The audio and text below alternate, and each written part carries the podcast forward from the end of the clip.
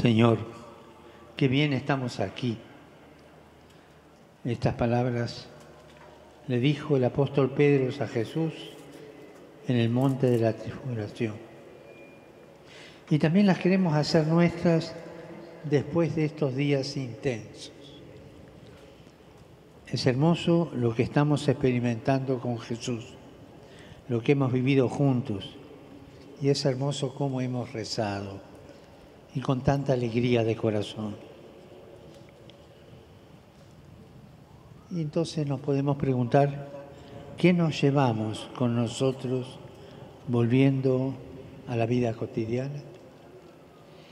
Quisiera responder a este interrogante con tres verbos, siguiendo el Evangelio que hemos escuchado. ¿Qué nos llevamos? Resplandecer, escuchar y no tener miedo.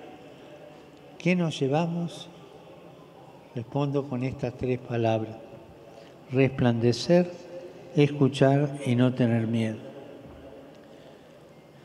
La primera, resplandecer. Jesús se transfigura. El Evangelio dice que su rostro resplandecía como el sol.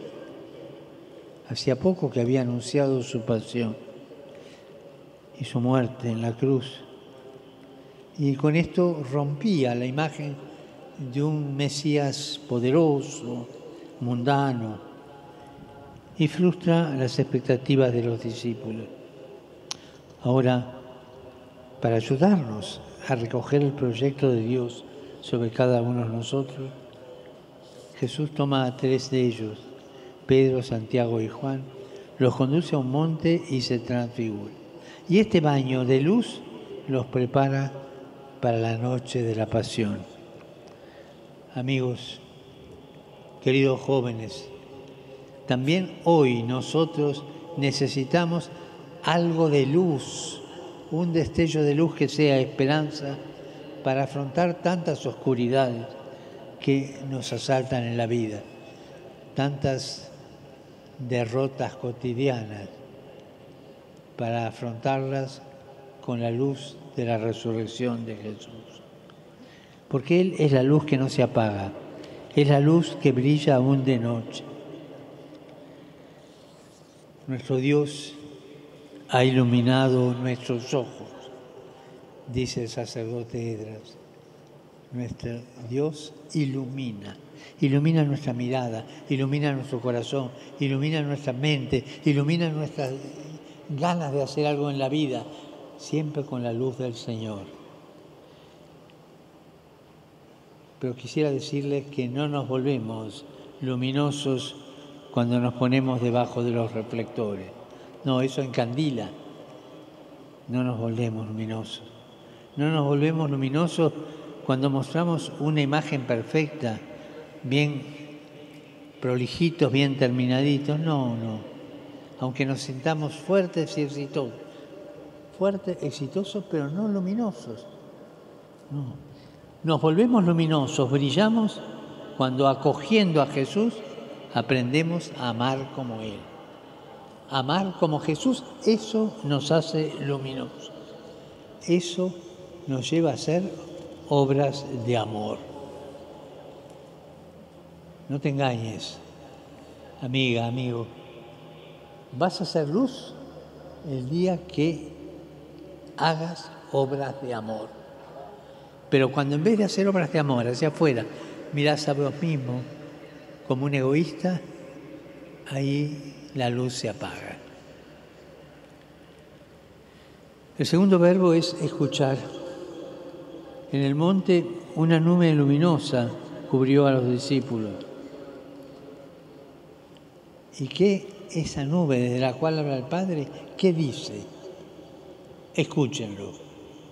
Este es mi Hijo amado, escúchenlo. Y está todo aquí. Y todo eso que hay que hacer en la vida está en esta palabra. Escúchenlo. Escuchar a Jesús. Todo el secreto está ahí. Escuchás qué te dice Jesús. Yo no sé qué me dice, agarra el Evangelio y lee lo que dice Jesús y lo que dice en tu corazón. porque Él tiene palabras de vida eterna para nosotros. Él revela que Dios es Padre, es amor. Él nos enseña el camino del amor. Escucharlo a Jesús. Porque por ahí nosotros con buena voluntad emprendemos caminos que parecen ser del amor, pero en definitiva son egoísmos disfrazados de amor. Tenés cuidado con los egoísmos disfrazados de amor. Escúchalo, porque Él te va a decir cuál es el camino del amor. Escuchar. Resplandecer, la primera palabra, sean luminosos. Escuchar, para no equivocarse el camino. Y al final, la tercera palabra, no tener miedo. No tengan miedo. Una palabra que en la Biblia se, se repite tanto, en los evangelios, no tengan miedo. Y esta fue las últimas palabras que en este momento de la transfiguración Jesús dijo a los discípulos. No tengan miedo. Ustedes jóvenes que han vivido esta, este gozo, estaba por decir esta gloria, bueno, algo de gloria es este encuentro con nosotros. Ustedes que cultivan sueños grandes, pero a veces ofuscados por el temor de no verlos realizarse. A ustedes que a veces piensan que no serán capaces. Un poco de pesimismo se nos mete a veces. A ustedes jóvenes tentados en este tiempo por el desánimo, por juzgarse quizá fracasados o por intentar esconder el dolor disfrazándolo con una sonrisa. A ustedes jóvenes que quieren cambiar el mundo, y está bien que quieran cambiar el mundo, a ustedes que quieren cambiar el mundo y que quieren luchar por la justicia y la paz, a ustedes jóvenes que le ponen ganas y creatividad a la vida, pero que les parece que no es suficiente, a ustedes jóvenes que la iglesia y el mundo necesitan la tierra, necesitan la lluvia, a ustedes jóvenes que son el presente y el futuro, sí, precisamente a ustedes jóvenes hoy le dicen, no tengan miedo, no tengan miedo. En un pequeño silencio, cada uno repita para sí mismo en su corazón estas palabras, no tengan miedo. Queridos jóvenes, quisiera mirar a los ojos de cada uno de ustedes y decirles, no tengan miedo, no tengan miedo. Es más, les digo algo muy hermoso.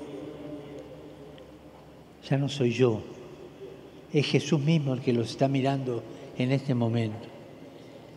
Los está mirando. Él los conoce, conoce el corazón de cada uno de ustedes, conoce la vida de cada uno de ustedes, conoce las alegrías, conoce las tristezas, los éxitos y los fracasos. Conoce el corazón de ustedes, ve vuestros corazones. Y Él hoy les dice, aquí en Lisboa, en esta jornada mundial de la juventud, no tengan miedo, no tengan miedo. Anímense, no tengan miedo.